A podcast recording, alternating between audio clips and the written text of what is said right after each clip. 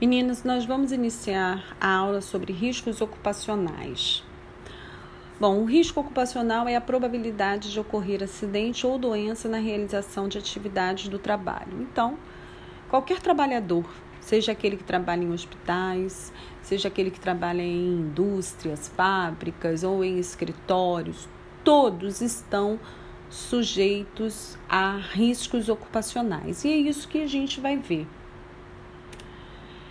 Existem os riscos ocupacionais mais evidentes e graves, como os ligados ao calor ou a acidentes em grandes indústrias, ou seja, é, alguns profissionais, a atividade que eles exercem é, são atividades em que eles correm maior riscos, riscos de acidentes graves, muitas vezes com óbito ou com amputações, né, ou que podem gerar doenças sérias no organismo.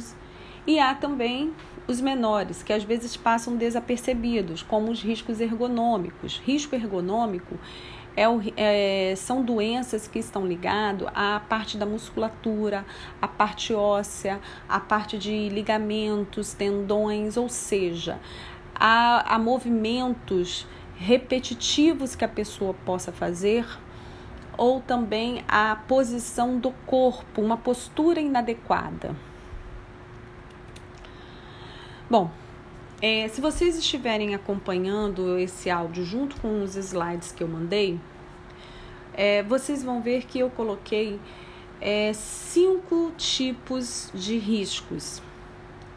São os riscos físicos, e esse risco físico ele tem é, uma cor verde quando ele está indicado em algum lugar, em alguma fábrica, em alguma clínica.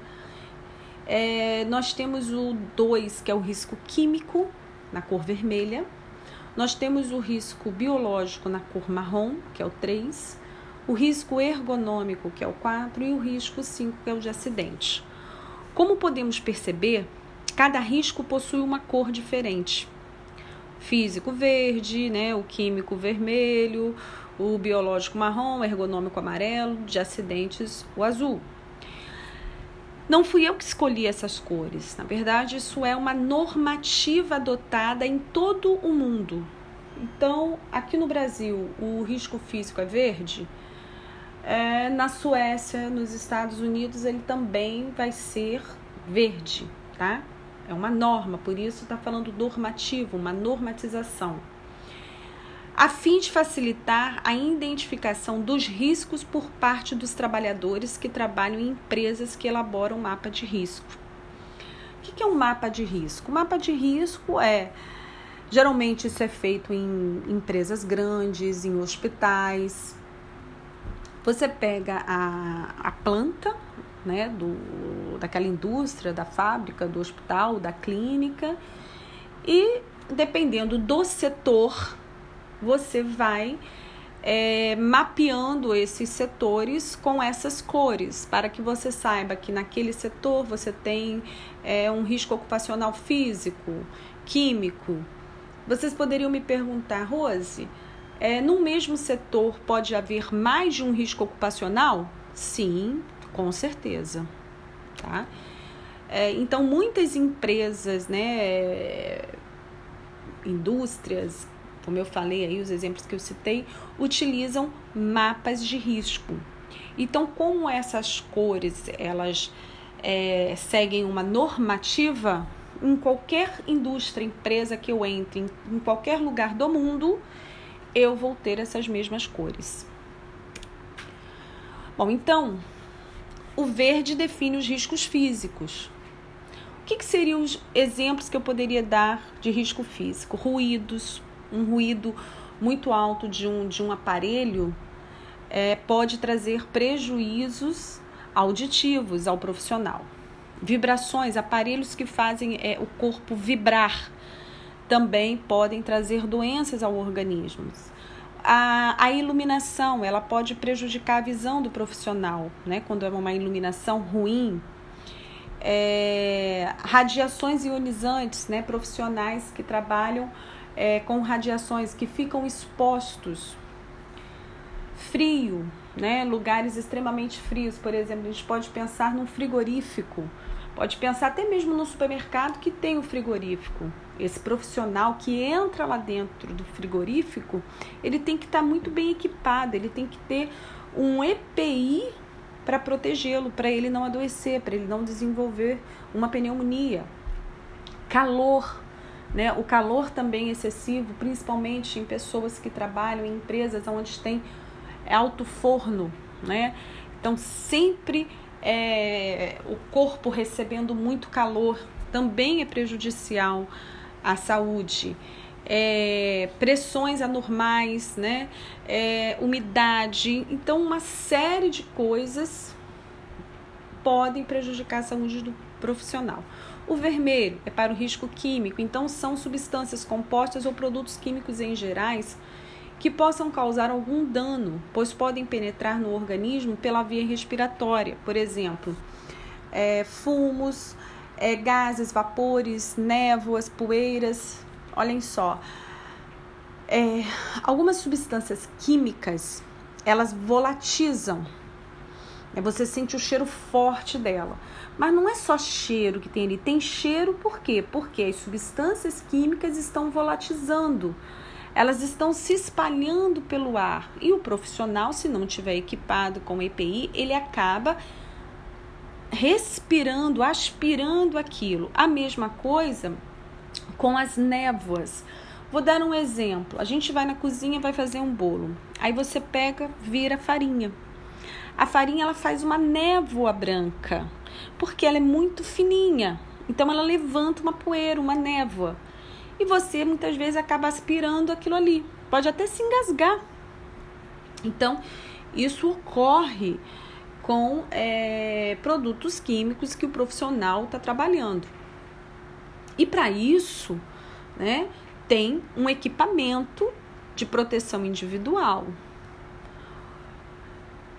E em grandes laboratórios também para trabalhar com essas substâncias químicas que geram névoa, que evaporam, volatizam e você tem os gases e suspensão, tem também, é, além do, da vestimenta do profissional, tem é, alguns equipamentos que a gente chama de capelas, né, com fluxo, que você trabalha, você mexe com essas substâncias ali dentro, então eles têm tipo um sistema de aspiração do, desse pó. Bom, o marrom abrange os riscos biológicos, é o risco de contaminação por micro-organismos, como bactérias, protozoários, vírus, fungos, parasitas em geral. Você pode é, se contaminar com esses micro-organismos, trabalhando em laboratórios que fazem pesquisas com o micro-organismo para descobrir mais sobre é, a vida desse micro-organismo e daí a desenvolver medicamentos contra ele. Por exemplo, a gente está vivendo um momento que estão é, estudando o coronavírus, né, tentando descobrir, mapear toda a parte orgânica dele para se tentar produzir uma vacina, né, um medicamento para combatê-lo. Então, as pessoas podem se contaminar por é, fazerem essas pesquisas e também tem aquelas contaminações que ocorrem é, por exposição a perfurações, né, com agulhas, seringas ou a própria via respiratória, quando você está muito próximo de uma pessoa que está com algum, alguma doença transmissível por via aerorrespiratória. Então tem, tem o contato, né? Essa questão do risco biológico é o contato com diretamente com o microorganismo ou com uma pessoa doente. O amarelo são os riscos ergonômicos, que eu falei ainda há pouco. É o esforço físico excessivo, o levantamento e transporte de peso, postura inadequada, movimentos repetitivos, controle rígido de produtividade, trabalho noturno, jornada de trabalhos extensas, dentre outros. Então vamos lá. Um exemplo: o estivador. O estivador ele trabalha constantemente carregando peso, né? Faz, levantando peso. É, pessoas que trabalham muito tempo numa mesma postura, em pé, é, movimentos repetitivos, por exemplo, a escovista de um salão de beleza, a manicure que durante o dia por muitas vezes faz um movimento com um alicate. Então pode desenvolver doenças conhecidas como LER, que é lesão pelo esforço repetitivo, a tendinite, por exemplo, né? É um grande exemplo e que essas profissionais de salão de beleza enfrentam. A gente tem o azul que está associado ao risco de acidente. Bom, risco de acidente ele está praticamente em qualquer lugar, né? em qualquer tipo de trabalho. Eu posso ter trabalhar num escritório de contabilidade, né, na parte administrativa de uma empresa e tá um, um outro profissional passando pano no chão, limpando um corredor ou a sala, e eu, ao passar por ali, tá molhado, tá escorregadio, eu vou e caio. Foi um acidente de trabalho. É, pode ocorrer. Tem aqueles mais graves acidentes que são provocados por maquinários e às vezes podem ocorrer ferimentos muito graves, inclusive amputações e principalmente se a pessoa não estiver usando o equipamento de proteção, as iluminações inapropriadas em qualquer, desde a indústria ao escritório, ela pode provocar acidentes por falta de iluminação. É, choque elétrico por instalações elétricas mal feitas ou inadequadas aos aparelhos que se usa, né? É, fiação velha, é, aparelhos também que podem dar choque por falta de manutenção. E aí pode-se ter riscos de incêndio, é, queimaduras, é, atmosferas explosivas, quando você tem às vezes volatização de gases, escapamentos de gás. Por exemplo, às vezes você trabalha num restaurante, está tendo algum problema é, na parte do gás, não se percebeu o vazamento de gás e aí você tem uma explosão. Então, o risco de acidente está muito ligado ao, aos maquinários, a, a, essa parte também do cuidado com a iluminação do local, cuidado com a limpeza. É por isso que existe equipamento individual e existe equipamento também de proteção coletivo aonde eu vou dar avisos do tipo assim, placas, cuidado, piso escorregadio, né, piso molhado, risco de choque elétrico e assim por diante. Bom, esses riscos ocupacionais, eles seguem uma classificação que a gente já falou, né? Físico, químico, biológico, acidente ergonômico, mas eles foram divididos em grupos. Aqueles que têm fatores de risco ambientais, aonde eu coloquei, eu não, né? É, o pessoal aí de, que trabalha com, com riscos ocupacionais, eles dividiram em físicos, químicos e biológicos, no grupo de fatores de riscos ambientais. E colocaram os de acidentes e ergonômicos nos fatores de riscos das operações. Então vejam só, é, operação, né, aquilo que eu estou fazendo ali, né, desenvolvendo, é o meu trabalho, que eu mexo ali com o meu corpo. O acidente, em alguma literatura, ele fala no mecânico. Por que mecânico? Porque com máquinas. Tá? Em alguns livros, às vezes, até pode ter é, uma separação. É, acidentes como aqueles é, que ocorrem, ah, eu escorreguei, é, ah, eu, eu acabei aqui me cortando, é, e o mecânico que seria aqueles, aqueles acidentes mais graves com maquinários. Mas em algumas literaturas eles usam os dois termos para a mesma coisa. Aí eu queria fazer uma pergunta a vocês. Quais os riscos mais comuns poderíamos identificar nas estéticas e em salões de beleza? Bom, como físico, como risco físico, A gente poderia colocar iluminação? Sim. A gente precisa de um ambiente bem iluminado e a gente precisa também de uma iluminação auxiliar, que são as lupas, lupa de pala, em que ela vai dar uma iluminação, ela vai focalizar num ponto específico, principalmente quando a gente está tratando face, fazendo limpeza de pele ou outro procedimento facial. Essa iluminação ela se faz necessária é, e evita né, também que ocorra uma boa iluminação no local, que eu evita que eu prejudique a minha visão, da mesma forma que evita acidente por estar mal iluminado.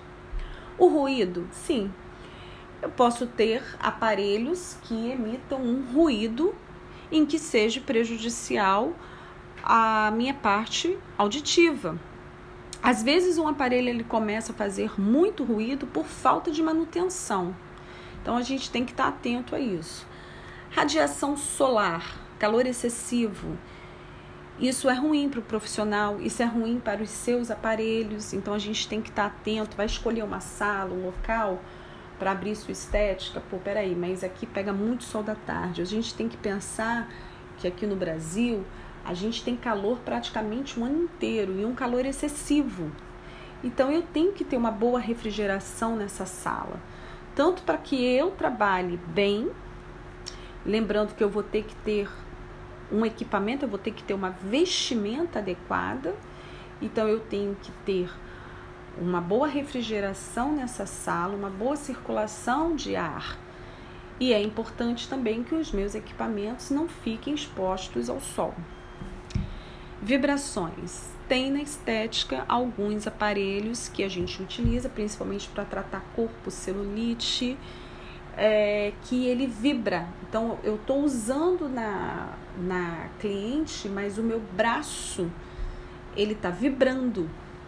Então, isso pode também, a longo prazo, trazer algum prejuízo à, à minha parte muscular, devido a essa vibração, pode me trazer desconforto. Continuando essa pergunta, né, sobre quais riscos mais comuns poderíamos identificar nas estéticas e em salões de beleza, uh, vamos pensar na parte química. Eu tenho algum, posso ter algum problema com névoas, suspensão de pó gerado por produtos estéticos? Sim. Algumas empresas desenvolveram máscaras em que ela vem em pó e geralmente você mistura ou com outro produto, um diluente que vem acompanhado da máscara em pó, ou é para ser diluído em água, água filtrada. Só que quando eu retiro ela para jogar numa cubeta para fazer a mistura, às vezes ela é tão fininha que ela suspende uma névoa. E se eu não tiver de máscara, eu vou respirar isso. Isso pode até provocar uma alergia, principalmente para quem tem renite. Produtos químicos utilizados para desinfecção de instrumentos de trabalho e do próprio espaço físico da estética. Ele faz uma volatização, ele libera gases, né? às vezes um cheiro forte. Para quem também tem problema de rinite, também pode ser mais prejudicial.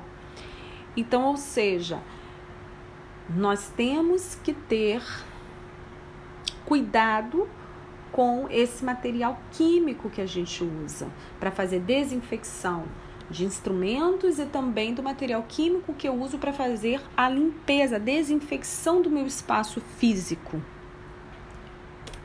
Continuando, então, no, nos riscos ocupacionais, vamos pensar em termos de risco biológico. Continuando aí nessa mesma pergunta, quais os riscos mais comuns poderíamos identificar nas estéticas e em salões de beleza. Contaminação por sangue e outras secreções corporais? Sim, né? Principalmente quando você está trabalhando com face. Existem vários tratamentos em que você tem o contato com o sangue. Limpeza de pele, é, o microagulhamento, o jato de plasma, dependendo do se você está trabalhando com agulhas. Então a gente tem contato com essas secreções corporais. E se a pessoa estiver contaminada e eu não estiver usando um equipamento de proteção individual, eu corro risco. Então, perfurações por instrumentos cortantes contaminados, a gente trabalha com agulha.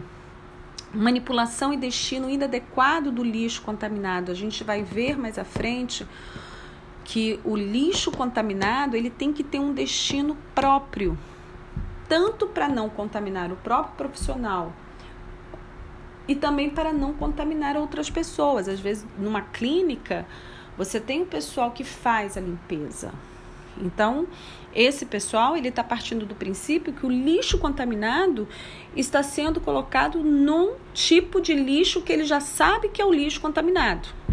E o lixo comum colocado em outro local, em outra lixeira, preferencialmente com cores de sacos diferentes, porque o lixo contaminado ele tem que ser obrigatoriamente colocado em uma lixeira, em um saco plástico que tem o um símbolo de material infectado e dentro de uma lixeira com pedal, para que o profissional não fique colocando a mão nessa lixeira, abrindo e fechando.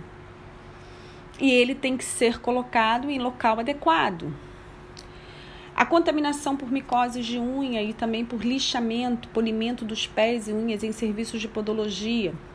Isso produz uma, uma névoa, né, um pó que pode ser inalado e contaminar o ambiente e instrumentos caso não se tenha um aparelho de sucção.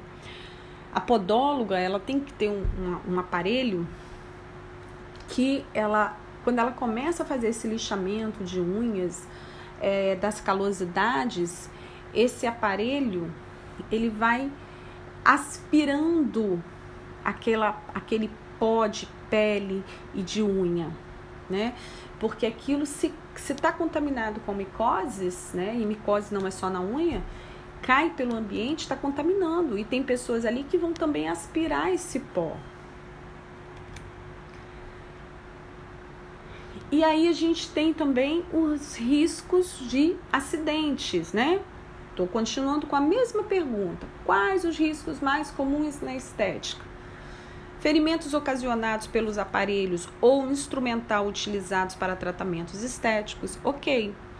Então, quando eu me perfuro com uma agulha, eu estou correndo tanto o se ela foi utilizada em alguém, eu estou correndo risco tanto biológico, né? Porque eu posso me contaminar com o microorganismo, como eu sofri um acidente, eu me perfurei. A contaminação vai ocorrer se a agulha estiver contaminada com microorganismo. É, iluminação insuficiente. Eu tenho que ter uma iluminação adequada ao local para evitar quedas, né, para eu não prejudicar a minha visão, que já aí já entra no risco físico, mas a falta de iluminação adequada no local me traz outros riscos, né? Riscos de tropeçar, é, desbarrar num vidro de um produto químico porque eu não vi porque a iluminação está ruim. Então a iluminação ela tem que ser adequada. É, choque elétrico por instalações elétricas inadequadas ou aparelhos sem manutenção. É muito comum a gente alugar salas e às vezes essas salas não sofreram reformas.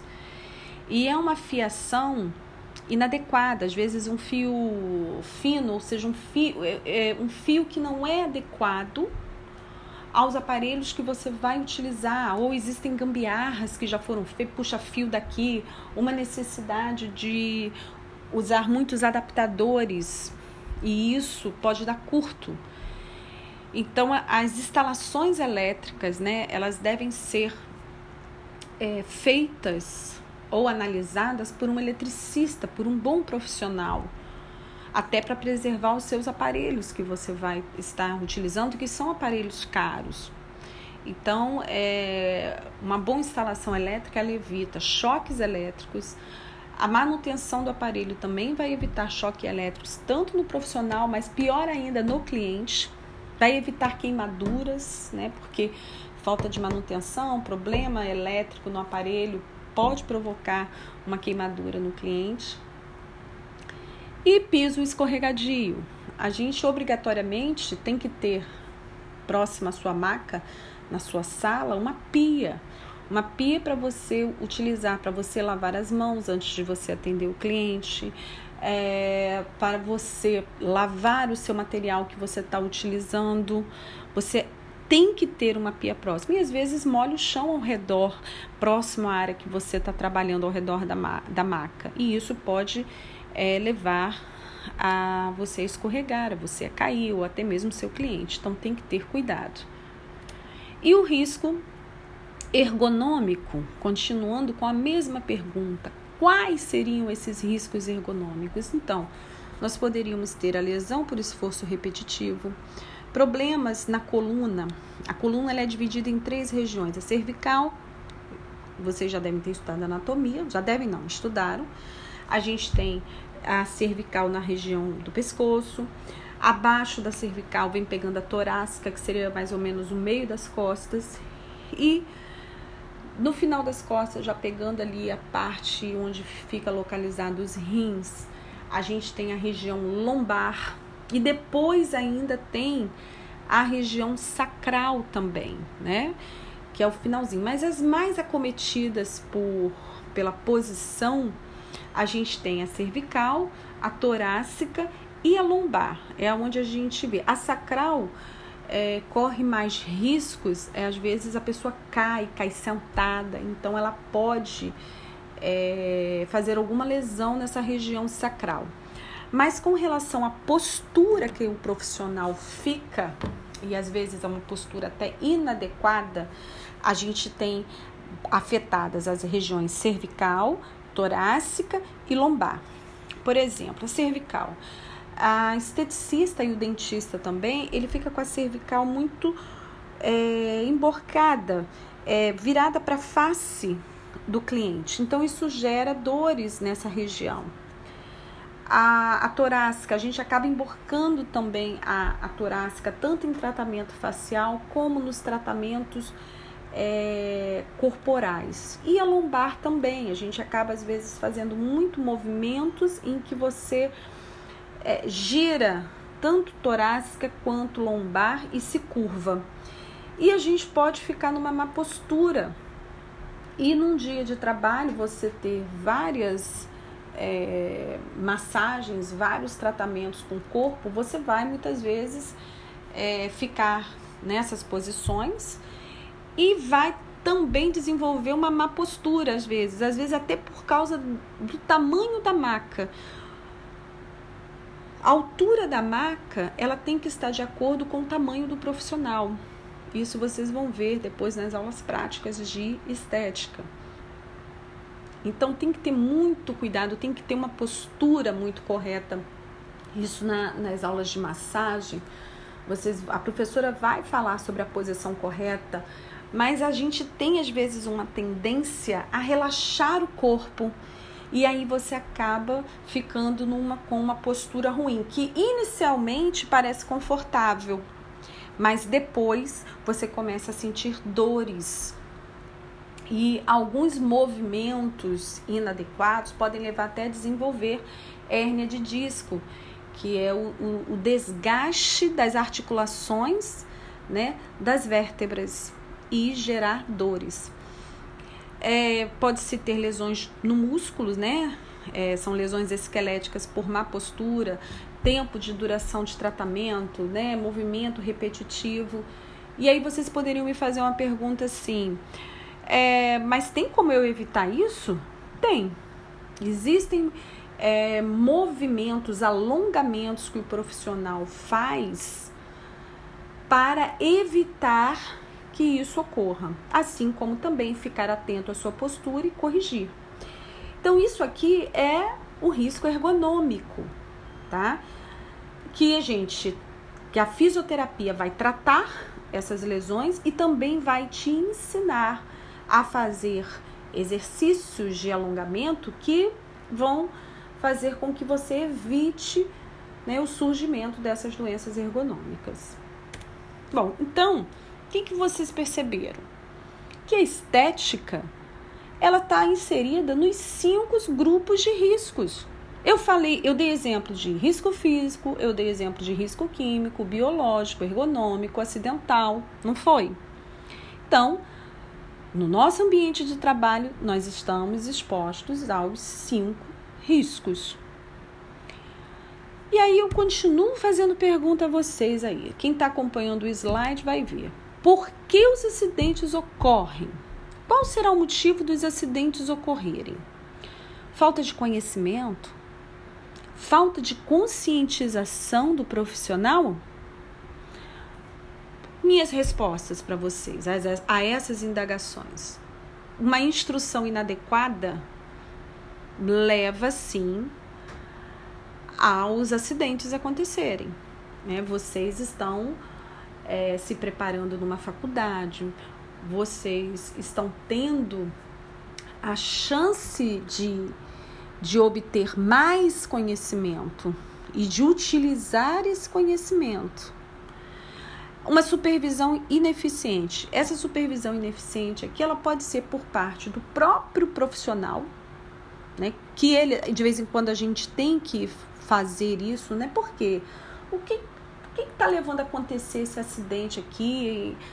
Ah, será que eu, a minha sala está desorganizada? A minha bancada de trabalho está desorganizada? O que, que eu posso fazer? Em algumas clínicas, às vezes, tem um supervisor, tem uma pessoa que fica tomando conta né, de tudo que está acontecendo ali, da quantidade de produto que está sendo comprada, da quantidade de produto que está sendo utilizado, se está tendo perda, se não está tendo, se está usando o equipamento de proteção individual que está sendo dado ou se não está. Né? Existe um supervisor. Mas na sua própria sala, você tem que ser supervisor. Você que tem que olhar para o seu ambiente no, no geral, né, com aquele olhar crítico e ver o que está bom e o que, que não está bom, aquilo que pode ser melhorado. Práticas inadequadas. Né? Muitas vezes a gente acha que só assistindo um videozinho de uma pessoa famosinha que está ensinando um procedimento novo, ah, eu aprendi, eu vou fazer. Não é bem assim. A gente tem que ser criterioso e pensar: será que eu realmente tenho condições? Será que realmente esse vídeo que eu assisti foi suficiente? Ou eu vou acabar desenvolvendo é, esse tratamento de uma forma inadequada, que vai me trazer prejuízo? Mau uso do EPI. É, eu não estou fazendo uso do EPI direito. Ah, eu não troco a máscara regularmente, eu acho que às vezes eu não preciso usar o óculos de proteção. Ah, o jaleco tá calor. Nossa, muito calor, vou tirar o jaleco. Ah, não preciso usar luva não, porque eu perco o contato. São inúmeras frases, né? É motivos que na minha vida profissional eu já vi aluno falando porque não usa o EPI, não gosta de usar o EPI. E também o não uso do EPC, né? Em, clínicas tem que se ter o equipamento de proteção coletivo. O que, que, seria esse equipamento de proteção coletivo? Já falei também ainda há pouco. Placas mostrando piso escorregadio, área molhada, tem que ter corrimão, tem que ter um chão é, em que não seja escorregadio. Falhas no trabalho. Né? O acidente às vezes ocorre por, por uma falha do profissional ele tem que ter sempre o olhar crítico, né, para reconhecer aonde ele errou e ele refletir sobre o que ele pode fazer para que aquela falha não ocorra. Às vezes as falhas ocorrem mais quando a gente já tem anos de profissão do que no início.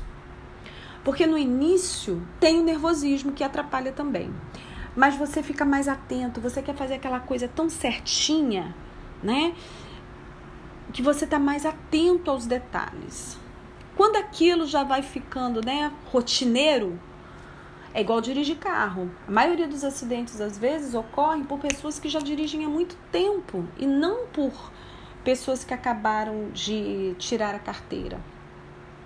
Então aquela coisa tá mecânica que você já faz aquilo rápido, com pressa e aí o acidente acontece. Instalações inadequadas para o desenvolvimento do trabalho. Sim. Às vezes as instalações são inadequadas, o lugar, né, o, o piso tem muito ressalto, pode levar a quedas.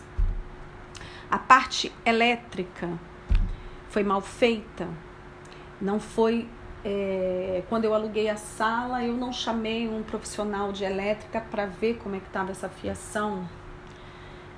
Então, isso tudo pode trazer consequências ruins. A não observação ou não utilização das normas de biossegurança. Às vezes a pessoa não está nem aí. Ah, que nada. Né? O, o, o, infelizmente o brasileiro ele tem um problema grande é, ele não desenvolveu ainda, claro que não são todos, mas a grande maioria, uma cultura prevencionista. A gente não tem esse costume, a gente ainda tem aquela velha frase de achar o quê? Ah, comigo não vai acontecer nada não. Né? Então diz assim, ah, Deus protege. Deus protege, mas faça por onde? Né? A ciência está aí. A ciência também, para mim, foi criada por Deus. Foi um meio que ele nos deu, né, para que a gente evite os acidentes, que a gente evite o adoecimento. Então é importante que se observe as normas de biossegurança, né, da vigilância sanitária do seu município, do seu estado, né, dos órgãos governamentais, a destinação incorreta do lixo contaminado e de material pérfuro cortante. Eu, falei ainda há pouco o lixo contaminado, ele tem uma sacola de lixo específica, é uma lixeira específica. O material pérfuro cortante, ele tem que ser acondicionado numa caixa de papelão específica com o suporte fixado para que ela não caia. Então, tudo isso são respostas que eu estou colocando aqui a essa indagação que eu estou fazendo. Por que os acidentes ocorrem? Mas eh, se a gente parar e pensar, refletir, a gente vai ter muito mais respostas a serem dadas aqui. E aqui eu coloco para vocês umas considerações. A identificação dos riscos ocupacionais permitiu que se fossem adotadas medidas de segurança no ambiente laboral técnicas de trabalho e o uso de equipamentos de proteção individual, cujo objetivo visa prevenir o adoecimento do trabalhador ou até mesmo a sua morte. Claro. Quando eu identifico o risco da minha profissão, do meu trabalho, né, do trabalho que eu desenvolvo, eu consigo identificar as formas de prevenção. Eu identifico o tipo de EPI que eu preciso utilizar. É importante salientar que o empregador é responsável por assegurar a segurança do ambiente físico, dar treinamento para novas técnicas empregadas e ou maquinários, assim como fornecer todos os equipamentos de proteção individual necessários para a realização da prática profissional que, que eu estou dizendo aqui? Eu estou falando que se você vai trabalhar numa clínica, se você tem um empregador, ele é responsável por assegurar, dar segurança ao ambiente físico. Assim como se ele compra uma máquina nova, ele tem que te dar treinamento. Geralmente as empresas que fornecem a máquina, que vendem a máquina, elas dão treinamento. Então isso é responsabilidade do empregador e você, profissional, cobrar isso. Ele tem que fornecer todo o equipamento individual necessário à sua, ao seu trabalho, à sua função na clínica. Mas é também de responsabilidade do funcionário dar a destinação correta do lixo contaminado e do material pérfuro cortante. Então, não adianta o empregador fornecer tudo, mas o funcionário fazer errado. Né? O lixo contaminado é na lixeira, no saquinho de lixo contaminado, com símbolo. Material pérfuro cortante é na caixinha. Então, o funcionário ele tem que ser organizado, ele tem que saber também fazer o correto. É de responsabilidade do funcionário fazer o uso do EPI, tá? E seguir todas as regras de biossegurança apresentadas pela empresa. Então, se ele não usa, mas o empregador fornece, ele se torna um corresponsável. E ele pode ser punido pela empresa, tá? E ser mandado embora. A falta de uma cultura prevencionista tem sido o principal obstáculo para as pessoas agirem com precaução nos locais de trabalho. Então a gente tem que desenvolver essa cultura prevencionista, mas isso só vem a partir da conscientização. Então, o que nós estamos dando a vocês é o que? É o conhecimento. esperando que vocês passem a se conscientizar da importância de se usar a biossegurança. E aí sim desenvolver uma cultura prevencionista no ambiente de trabalho. E aqui, no último slide, quem está acompanhando os slides, eu coloquei uma, um pequeno texto, né? É normal ter dúvidas na vida. Afinal, o constante questionamento das nossas ações é o que nos mantém sempre no caminho certo.